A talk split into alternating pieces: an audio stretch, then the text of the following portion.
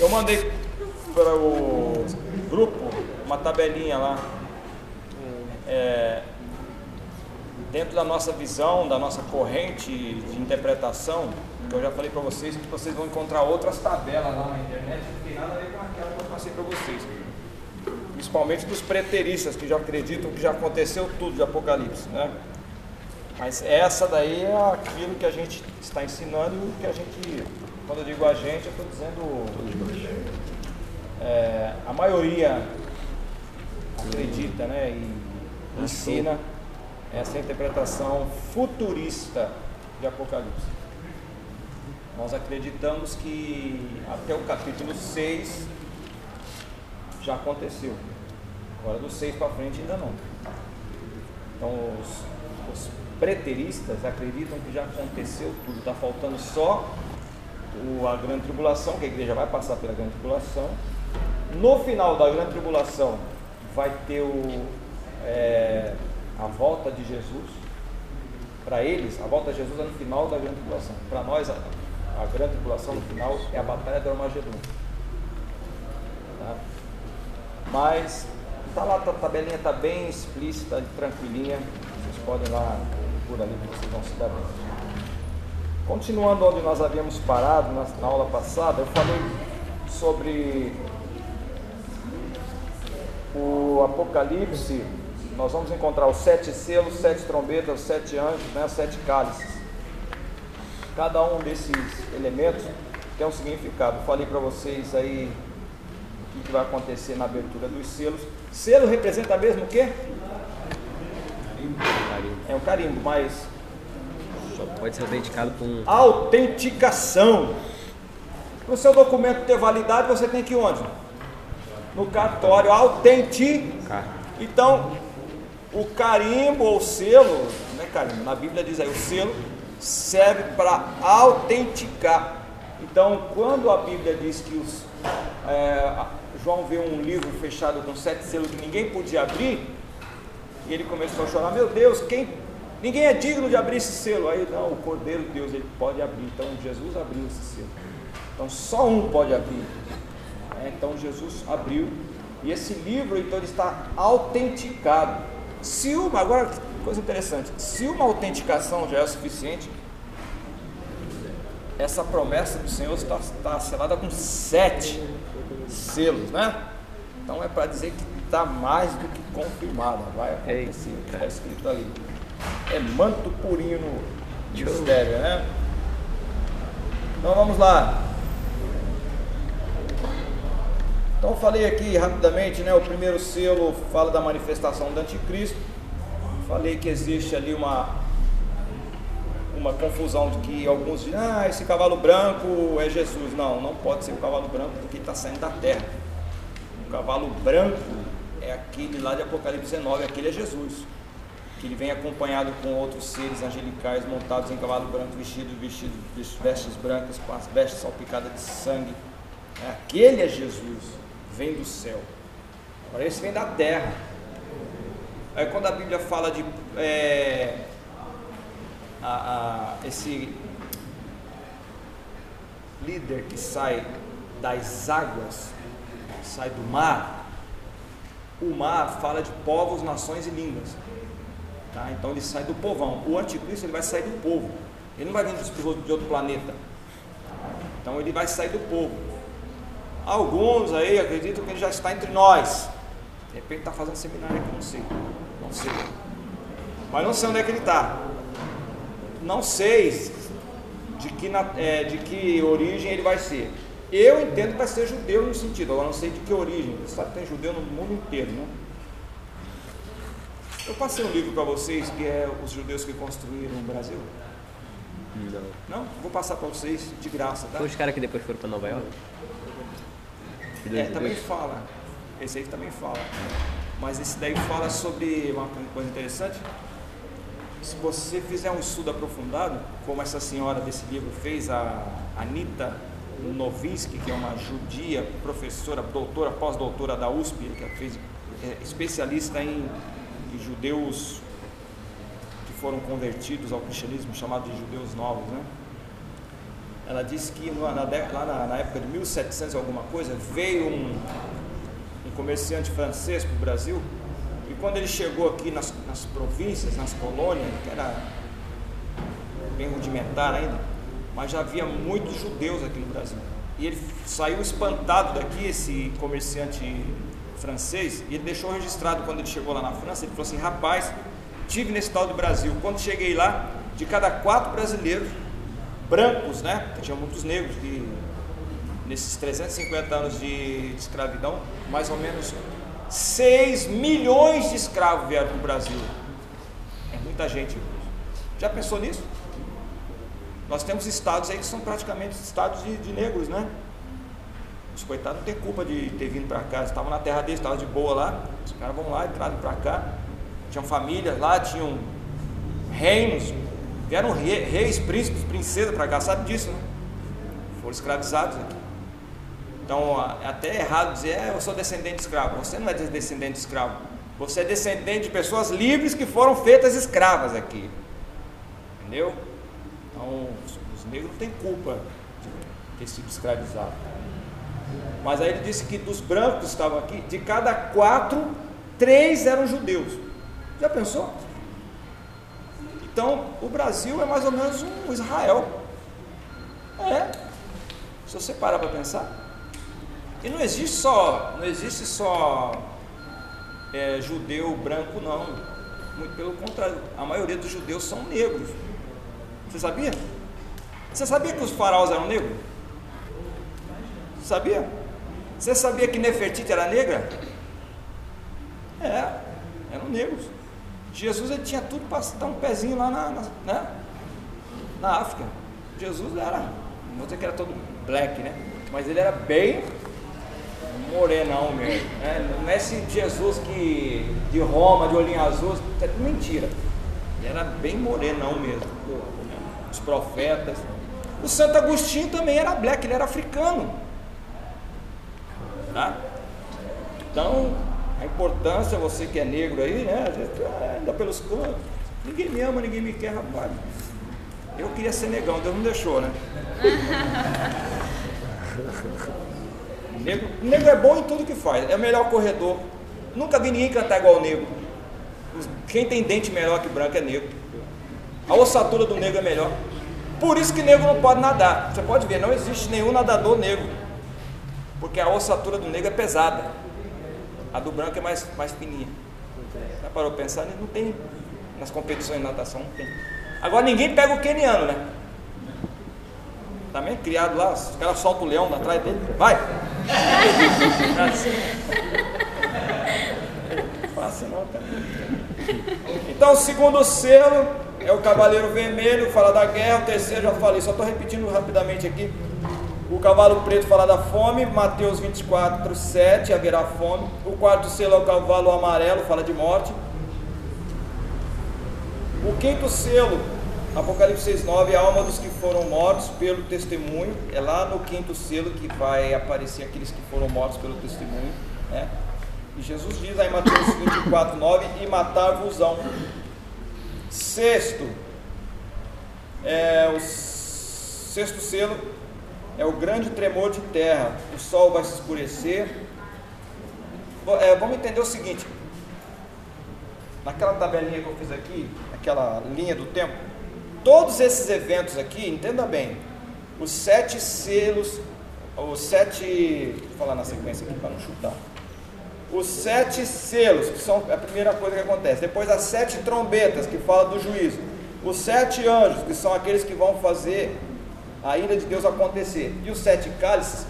Esses eventos, irmãos, estão situados onde? Dentro da grande tribulação. Essa prova aí.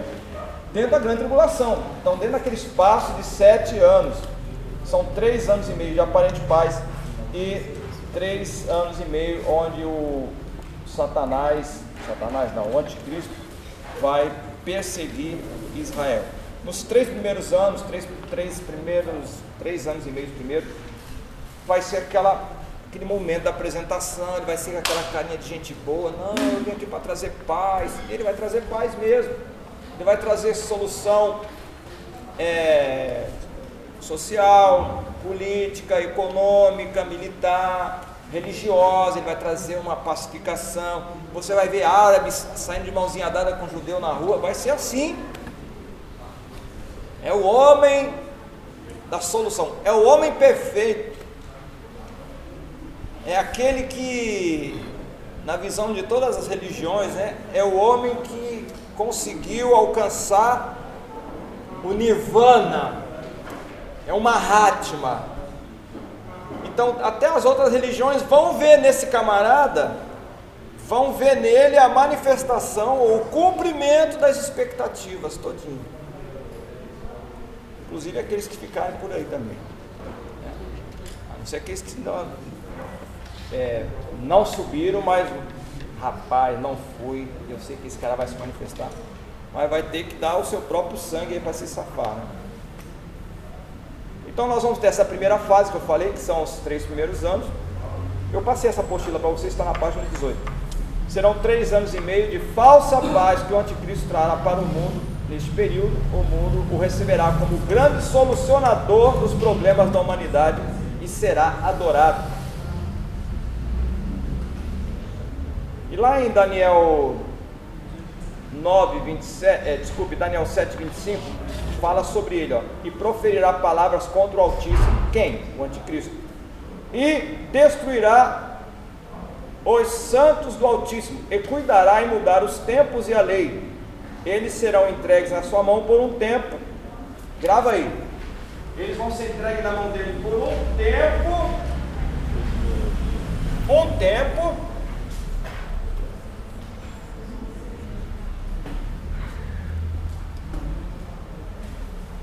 e tempos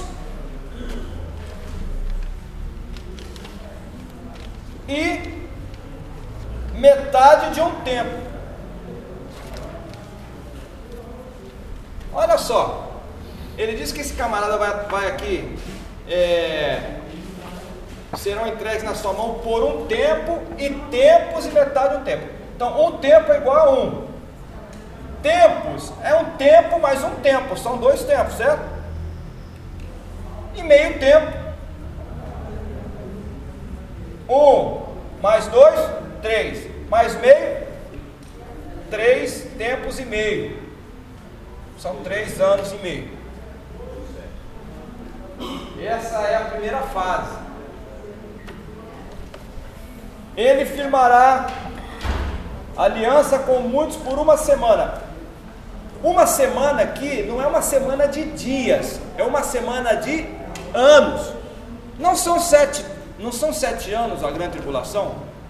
Então, numa perspectiva escatológica, essa última semana, chamada última semana de Daniel, não, não é uma semana de dias, é uma semana de anos. Entenderam? Então a primeira fase vai ser um tempo, tempos e metade um tempo, vai ser aquela carinha de santo, gente boa, mas na segunda fase, né? Aqui nesse primeiro tempo, está dizendo aqui, ele vai firmar é, com muito, a aliança com muitos por uma semana, e na metade, da, na metade da semana fará cessar o sacrifício e a oblação. Nesse período que ele se manifestar como gente boa, o Israel vai construir de novo o templo se você entrar na internet lá, você já vai ver que já, já fizeram até o candelabro, já está pronto, porque eles sabem que o templo vai ser feito de novo. E eles vão fazer em três dias, é tudo pré-montado. Eles já até conseguiram a raça da vaca vermelha, é uma raça especial só para sacrifício. Eles já estão treinando os levitas. Já tem um grupo de levitas lá que vão fazer o sacrifício. Pode ver, está lá na internet, já tem notícias de Israel. Inclusive o esse candelabro ele já está, está à mostra lá, ele está dentro de uma cúpula lá de vidro lá, já está pronto. Então ele sabe que vai acontecer isso. Eu vi recentemente uma, é uma empresa lá, não sei, que instalou câmeras é, em tempo real lá no campo do Megido, onde vai ter a batalha do Armagedon, Caraca. que é para as pessoas assistirem a batalha de casa. Caraca. Ao vivo. Tá entendendo? Então não vacile, irmão. Seja fiel, porque o negócio O negócio está tão claro que eles já estão esperando. Só os crentes que não. Até o ímpio já está ganhando dinheiro com isso. Já tem lá gente alugando o canal lá para ficar pra assistir a batalha do Armagedon de casa. Eu quero ver de cada coisa nenhuma. Apocalipse 12, 6. E a mulher fugiu para o deserto, onde já tinha lugar preparado por Deus para que ali fosse alimentado durante 1260 dias. 1260 dias é, é, são três anos e meio. Então, uma hora a Bíblia fala é, tempo, tempos, metade de um tempo. Depois fala é, esses dois, é mil, durante 1260 dias, né? E tem uma outra maneira que a Bíblia também mostra que é 42 meses, está lá em Apocalipse 13, 5. 42 meses também dá 3 anos e meio. Bom? Então, prosseguindo. Irmãos, infelizmente não dá para passar os detalhes, não tem como. Se eu fosse falar de detalhe aqui, a gente ia passar esse tempo todo que a gente está falando de Apocalipse aqui, só nesse detalhe. Tem que passar um rasante aqui, é com dor no coração, mas não posso demorar aqui, ainda tem muita coisa para a gente falar. É, vamos passar aqui uma coisa mais interessante para vocês.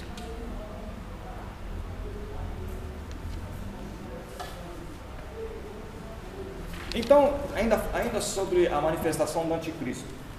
Jesus lá em João, João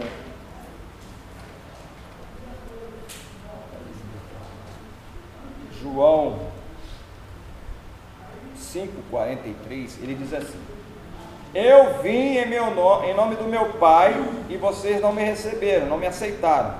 Ele está falando com quem? Com os judeus, com os escribas, com o fariseu, com quem conhecia a palavra.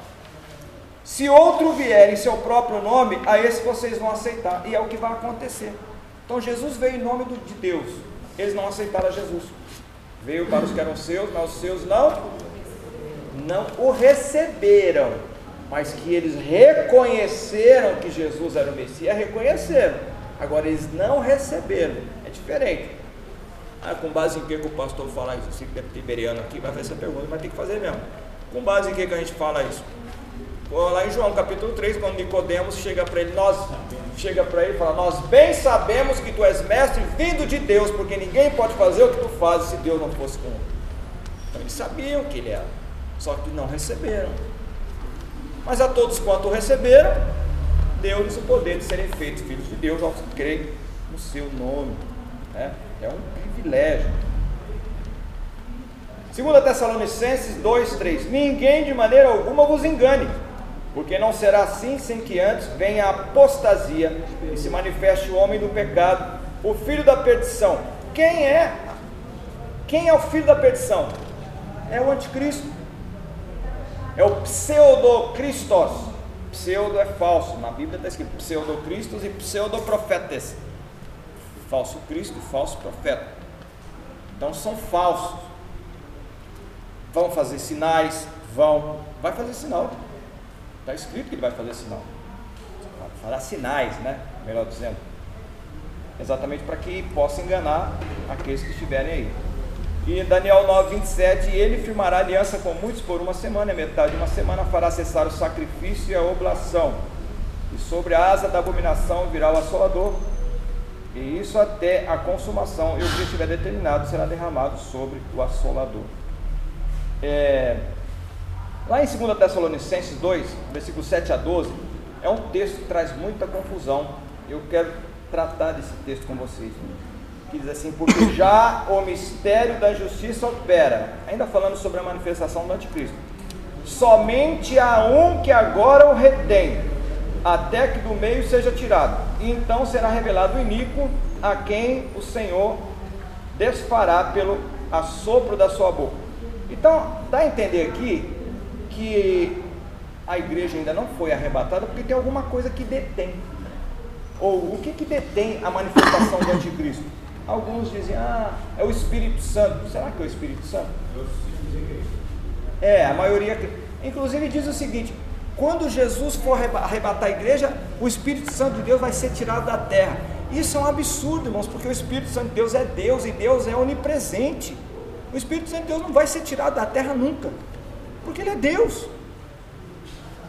O que vai mudar é a manifestação dessa na operação do Espírito vai ser diferente, porque a porta da graça vai se fechar. Não existe lugar onde o Senhor não possa estar. Existe? O que diz lá o Salmo 139? É? Ainda que eu tomasse as asas da alva, fosse lá, se eu fosse lá no inferno, lá também ele estaria. Se eu fosse lá no céu, é lá onde ele mora. Não tem, para onde vou? Fugirei da tua face, né? Tem até o, o grupo, aquele, qual é o nome daquele grupo? Prisma. Prisma, né? Para onde irei do teu espírito? Para onde fugirei da tua face? Então, não tem como fugir de Deus. Então, existe essa, é uma corrente teológica que diz o Espírito Santo de Deus que está tá impedindo de se manifestar. Mas eu não entendo assim, desculpe, né? Com todo respeito ao contraditório, você não está errado de pensar diferente. Né? Eu respeito sua posição. Mas eu acredito, calma, está muito nervoso. É, então pode ser o Espírito Santo.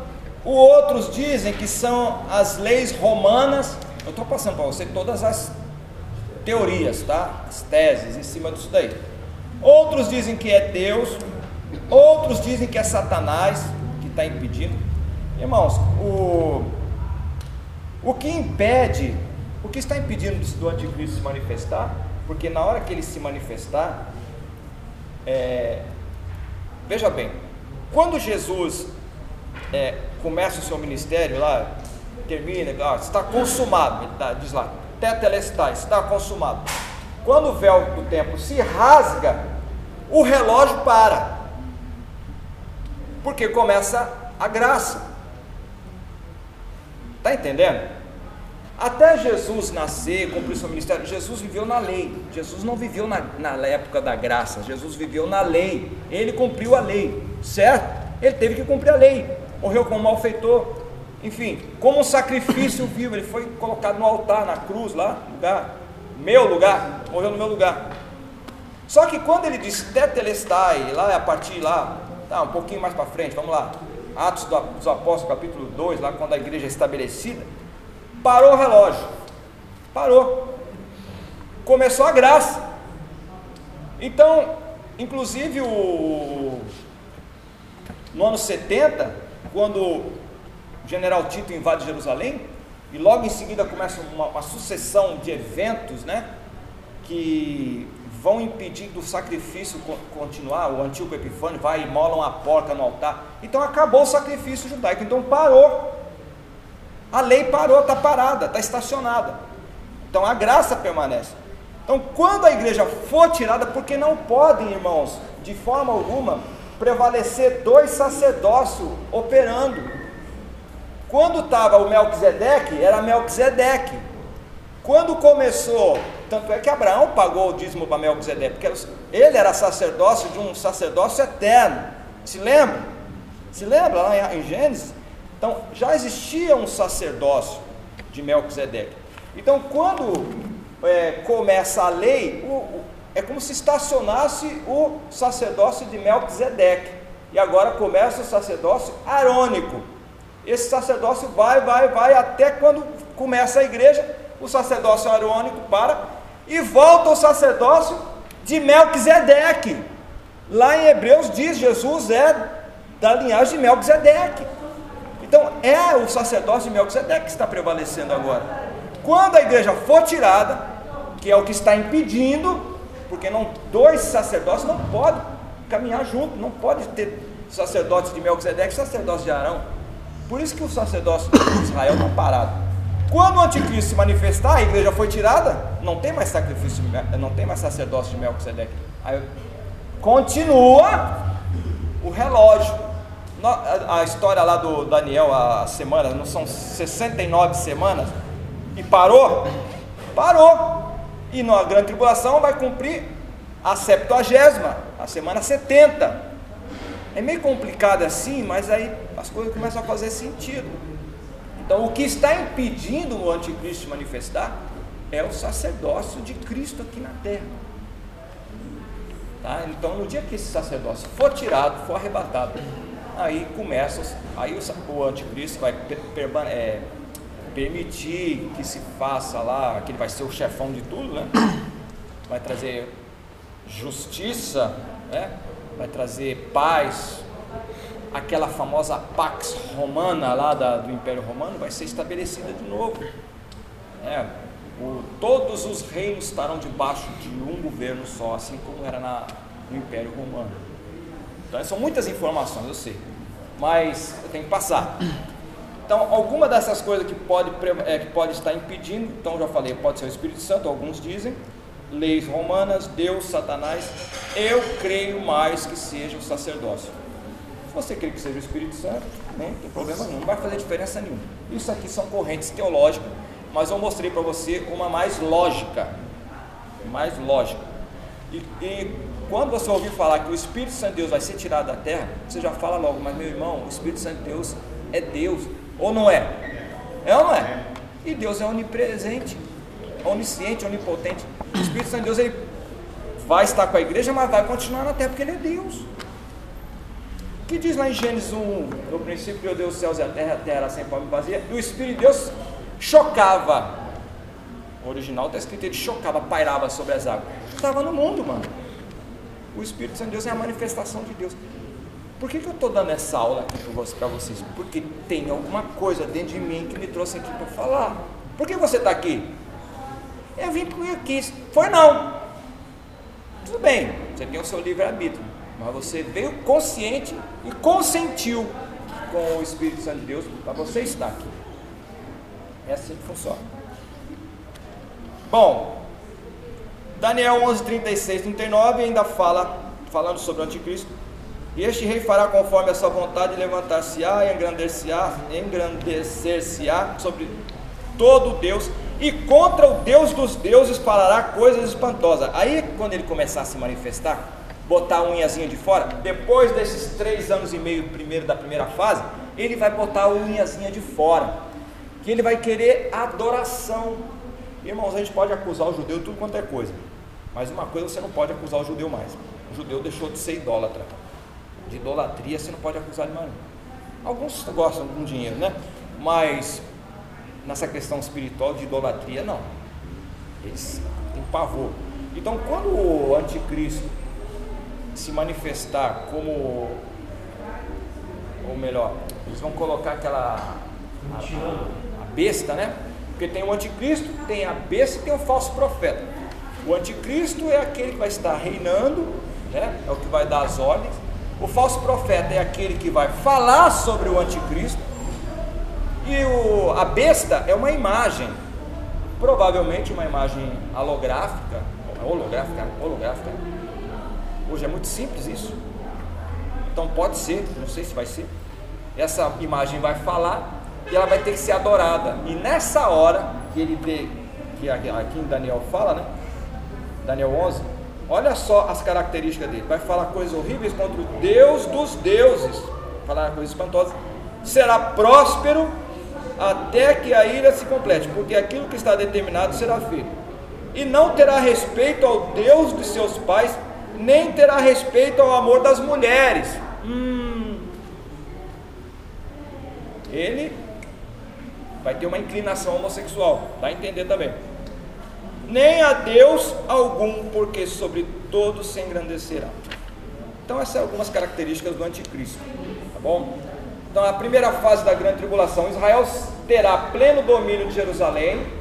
Segundo, Israel fará acordo com o anticristo por sete anos, está lá em Daniel 9, 27, João 5, 43, está na página 20. Outra coisa, Israel irá construir o templo derrubado por Roma no ano 70. O livro com sete selos vai ser aberto nessa época. E as duas testemunhas darão as suas profecias. Essas duas testemunhas de Apocalipse 11, irmãos, são duas testemunhas de Deus que vão se manifestar na grande tribulação e vão pregar o Evangelho. E além deles, vão ter 144 mil judeus que vão pregar o Evangelho. Já ouviu falar dos 144 mil? É 12 mil de cada, é 12 mil de cada tribo. Então, eles estão lá, Deus vai escondê-los. Eu não sei o que Deus vai fazer com esses homens mas são homens incontaminados. Eu não sei, Deus está guardando para si. E a gente, quando pensa que nós somos a última bolachinha do pacote, irmão, o Senhor sempre nos surpreende, né? Igual Elias, estava lá na caverna, Ah, me mata porque não sobrou mais ninguém. Fala, oh, oh, oh, levanta. Ainda tem sete mil que não se dobraram. O Senhor sempre vai reservar o seu remanescente fiel. Então nunca ache que você é a última bolachinha do pacote. Nunca pense que não existem mais fiéis na terra. O Senhor sempre vai ter os seus fiéis. Olha eles aqui hoje aqui. Então, não estão? Ih, não senti firmeza. Está aqui ou não está? Sim. Tá, pô. Isso aí.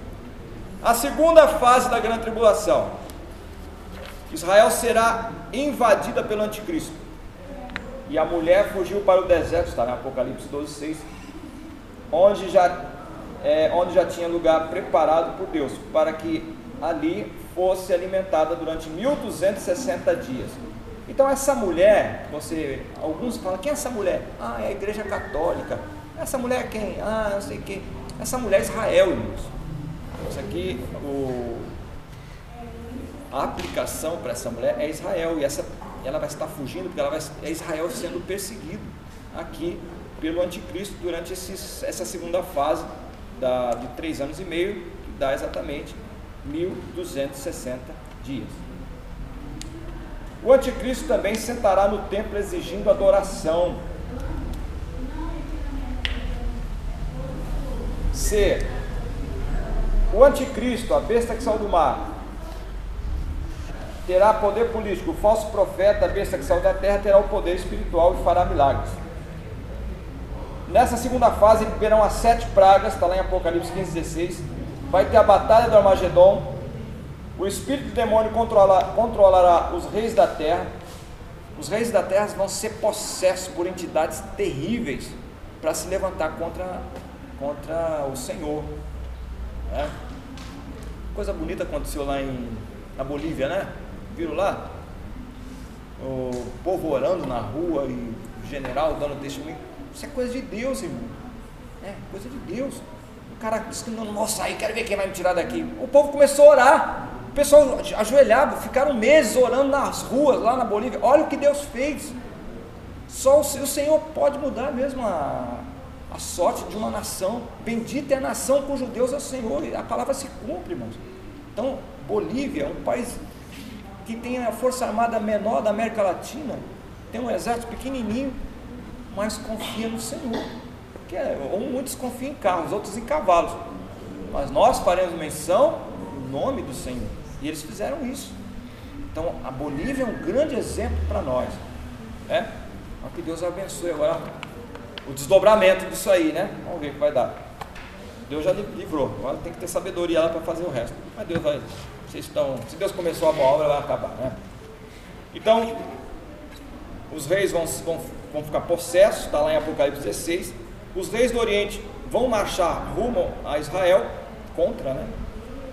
E uma chuva de meteoro de até um talento, que equivale a 34 quilos, vai começar a cair do céu.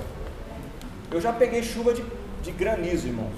Umas pedras desse tamanho assim. Eu tinha um fuquinha, quase que acabou com o fusquinha.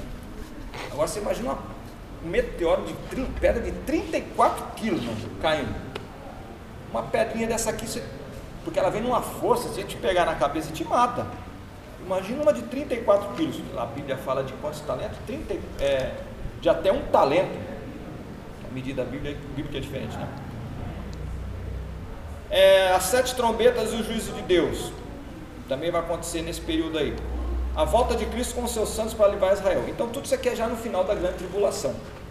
Uma vez que termina a grande tribulação, vai vir Jesus com, cremos assim, né? Que virá a igreja invisível com Cristo, e ele vai lutar a favor de Israel que vai se cumprir Zacarias 9, 10, 11 ali, que eles vão olhar aquele a quem transpassaram. Eles vão chorar como quem chora por unigênito e prantear como quem pranteia um primogênito. E vão dizer: Ah, nós matamos o Messias. Aí eles vão se arrepender e o Senhor vai, vai, o Senhor vai, de, é, vai colocar os pés na terra prometida novamente. A Bíblia diz: no Monte das Oliveiras vai rachar em dois vocês, acho que falamos na aula passada sobre o Mar Morto, que está acontecendo um fenômeno lá que ninguém explica, está começando a aparecer umas, uns bolaines, tipo uns poços do lado, umas cisternas de água, água doce que ninguém sabe de onde vem. E essa água doce está misturando com a água do mar morto. A água do mar morto está sendo curada, irmãos. Tu já pensou um negócio desse? Está cumprindo Ezequiel 47, né? 47. O Senhor está curando as águas, até o mar morto para ressuscitar. Já pensou um negócio desse? Tremendo, né? E quando Jesus então colocar os pés no Monte das Oliveiras, ele rachar, é, porque você sabe que Israel ali é, é uma faixazinha, né? eu acredito que nessa rachadura, e é o que eu já, alguns ah, também defendem, a água do mar Mediterrâneo vai entrar e vai acabar de curar o, o mar morto. Eu acredito que vai ser isso que vai acontecer. E hoje, se você não vou dizer que você, você consiga andar por cima do mar morto, né? Mas você não afunda, você pode deitar, também não pode ficar muito tempo ali, parece que pode ficar no máximo 20 minutos naquela água, porque é uma água muito mineralizada, muito sal. É, ela é riquíssima em elementos químicos, mas é morta. Entendeu? É rico, mas não tem vida. Tem uma fortuna ali de minerais, mas está morto. Então precisa de ser curado. Então, assim como um ser humano também. Às vezes o cara é rico, sabe tudo, mas é morto. É vazio, é. A vida dele é uma vacuidade, é um. Não tem nada. Por outro lado, tem aquele que não tem tanta coisa assim. Mas quando abre a sua boca, é uma riqueza. Né? Bom, andando um pouco mais.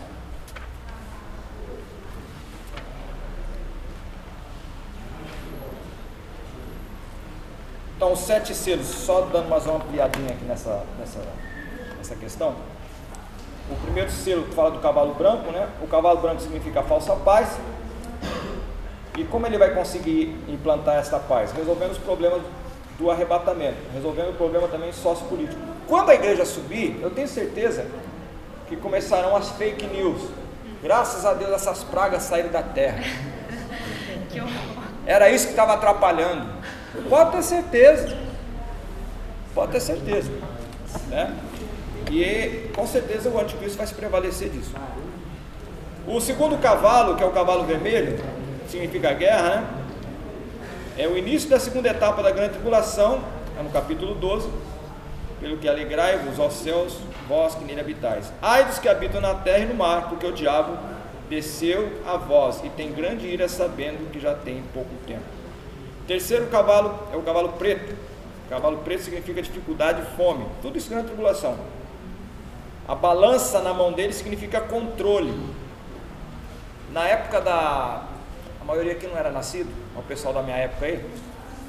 Década de 70, 80, quando tinha ainda lá o. Inclusive sábado fez 30 anos da queda do muro né, de Berlim. Eu me lembro quando aquele muro ainda estava, em pé né? Bem, né? Eu tinha 30 anos.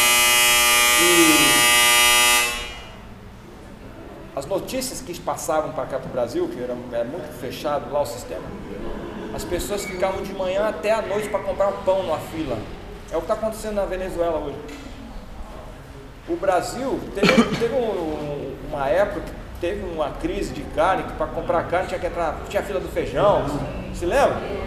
Foi terrível, década de 80, né? Não, foi, foi 80 já, já foi 80 e pouco. Então a balança fala de controle. Então imagine você viver debaixo de um, um sistema controlador, né? O cavalo preto, é fome, né? Desculpa, já falei. O amarelo significa doença e morte. O quinto, a visão dos mates da grande tribulação. São aqueles que receberão sinal, é, são aqueles que não receberão o sinal da besta, que fazem parte é, desculpe, não fazem parte da igreja, mas serão salvos, fazem parte da primeira ressurreição. O sexto selo é a vinda de Jesus, a vinda do, a vinda do Senhor em glória, já vai começar na, no finalzinho da grande tribulação, na batalha do Armagedon. E o sétimo selo é o, o suar das trombetas. Tá bom? Na próxima aula a gente continua. Vou fazer a chamada rapidinho aqui.